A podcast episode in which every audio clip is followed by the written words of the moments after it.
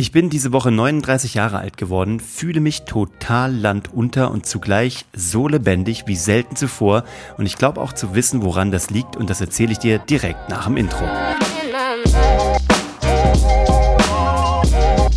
Hallo und herzlich willkommen zu Hashtag Happylist, der Podcast, der den Beweis antritt, dass man sich auch noch mit kurz vor 40 verdammt lebendig fühlen kann. Ich habe das Gefühl, es geht auch irgendwie alles gerade erst los. Ähm, aber mal von Anfang an. Also ich bin Uwe von Grafenstein. Ich freue mich, dass du eingeschaltet hast und mir hier deine Lebenszeit schenkst. Und es soll nicht umsonst sein. Ich will dir eine kurze Wasserstandsmeldung geben und meine Gedanken zu meinem 39. Geburtstag, den ich diese Woche am Mittwoch gefeiert habe. Und deswegen habe ich auch einfach mal den Mittwochs-Podcast ausfallen lassen. Also ich hoffe, du nimmst mir das nicht übel. Diese Woche gibt's eine Episode. Es ist auch hier alles. Wir sind Land unter. Hier passiert gerade so viel positiv total positiv.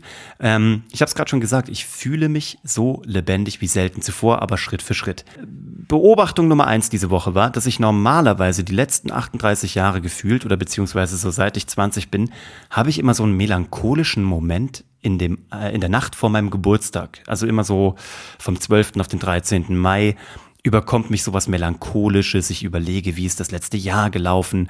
Bin ich da, wo ich hin wollte? Ist das alles so gelaufen, wie ich es mir vorgestellt habe? Und dieses Jahr habe ich das nicht gehabt. Keine Ahnung warum. Zum einen bin ich natürlich gerade total im Rush und im Tunnel, weil am Montag unsere Ausbildung anfängt, die wir ins Leben gerufen haben, mit Geschichten, die verkaufen. Ähm, da habe ich dir auch erzählt von dem Podcast, den du auch parallel hören kannst.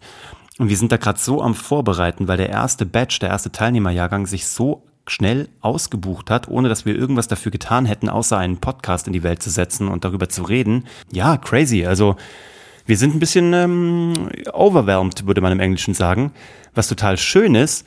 Und es hat mir auch, glaube ich, so diese Melancholie genommen, weil es einfach so viel zu tun gibt, damit am Montag alles steht und alles perfekt ist. Aber irgendwie auch, weil ich äh, so zufrieden bin. Also ich weiß, dass da draußen ist immer noch Corona am Start. Ich weiß, es ist immer noch alles anstrengend und wir strugglen und natürlich auch am, am Adaptieren und machen und tun, aber es fühlt sich so erneuert an, so, so adaptiv. Das ist das Wort, glaube ich, was es am besten trifft. Jeder Tag ist irgendwie eine Herausforderung, jeder Tag ist irgendwie spannend, jeder Tag ist auch ähm, gar nicht so klar, ob man ihn bezwingen kann, aber am Ende des Tages ist es irgendwie immer cool gerade. Und ich habe heute wieder ein cooles Zitat gelesen, wahrscheinlich wieder irgendwo auf Instagram, keine Ahnung, irgend, irgend so ein Deep Shit. Ähm, lebe deinen Tag so auf einer Day-to-Day-Basis. Äh, sei mehr im Hier, kümmere dich doch einfach um den Tag. Ist natürlich cool vorauszuplanen.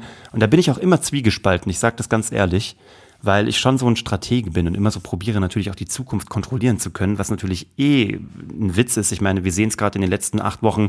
Corona hat uns dazu gebracht zu erkennen, dass überhaupt gar nichts kontrollierbar ist.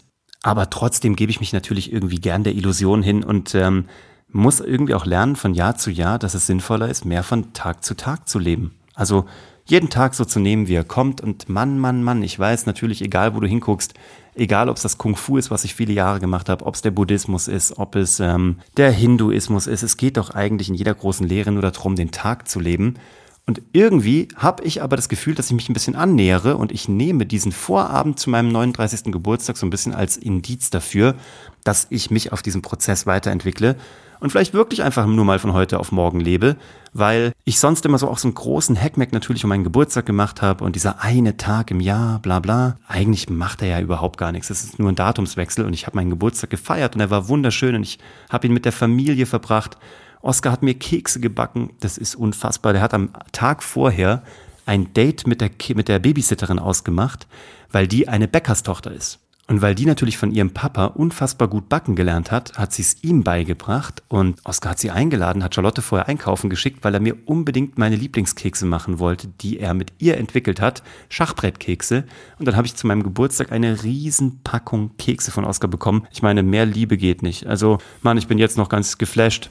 Und ähm, ja, ich esse jeden Tag einen Keks zu meinem Kaffee. Das ist einfach so lecker und so liebevoll und ich habe das Gefühl, in jedem Keks steckt Handarbeit und Liebe drin. Aber zurück zum Thema. Im Hier und Jetzt leben.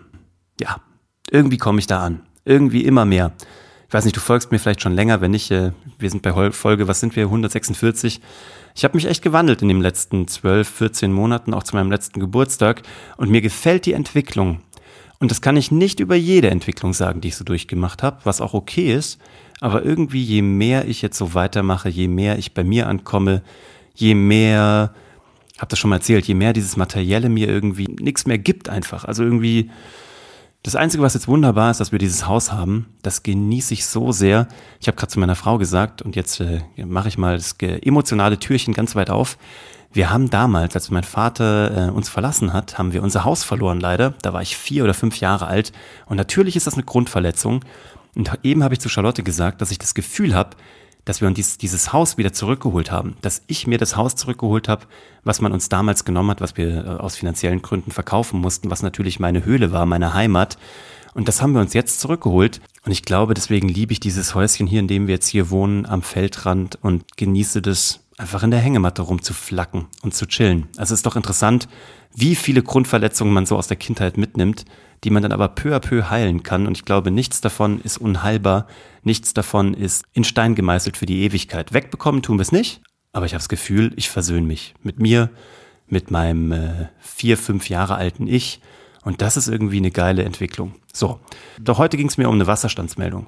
Dass es einfach nur um Real Shit geht. Es geht nicht um diesen ganzen Marketing-Bullshit und wie stark wir alle sind und äh, wie, wie capable und was da karrieremäßig geht. Das ist alles interessant, aber äh, it's not the real deal. Es ist nicht das, äh, was am Ende des Tages zählt. Für mich jedenfalls nicht. So, wenn du bis hierhin dran geblieben bist, äh, Chapeau. Ich hoffe, dir geht's gut. Ich hoffe, du lebst im Hier und Jetzt. Schreib mir doch gerne, wie das bei dir ausschaut.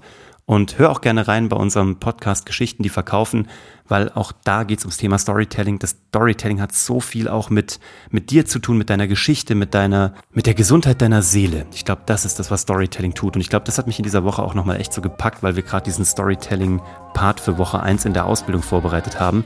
Und äh, wir sind stolz drauf. Es ist einfach verflucht gut geworden. Guck dir das gerne an unter geschichtendieverkaufen.de. Hör in den Podcast mal rein. Schreib mir, was du so denkst. Du weißt, wenn du mich finden willst, wie immer unter www.uwe und lass hier gerne eine Bewertung da. Das ist für mich wichtig für iTunes, damit das viele Menschen hören können. Wäre mir einfach eine große Freude und eine Ehre. Leite das auch gerne jemandem weiter, der vielleicht auch gerade dabei ist, jeden Tag noch mehr im Hier und Jetzt anzukommen. Und genieß den Sonntag und die kommende Woche. Ich freue mich auf die nächste Episode mit dir und alles Liebe aus München. Ciao. Hashtag Happylist wird dir präsentiert von My Barley Coffee, sauleckerer Kaffee, den du mit gutem Gewissen trinken kannst. Wenn du den mal ausprobieren magst oder wenn du mehr erfahren möchtest, schau mal nach unter www.mybarley-coffee.de.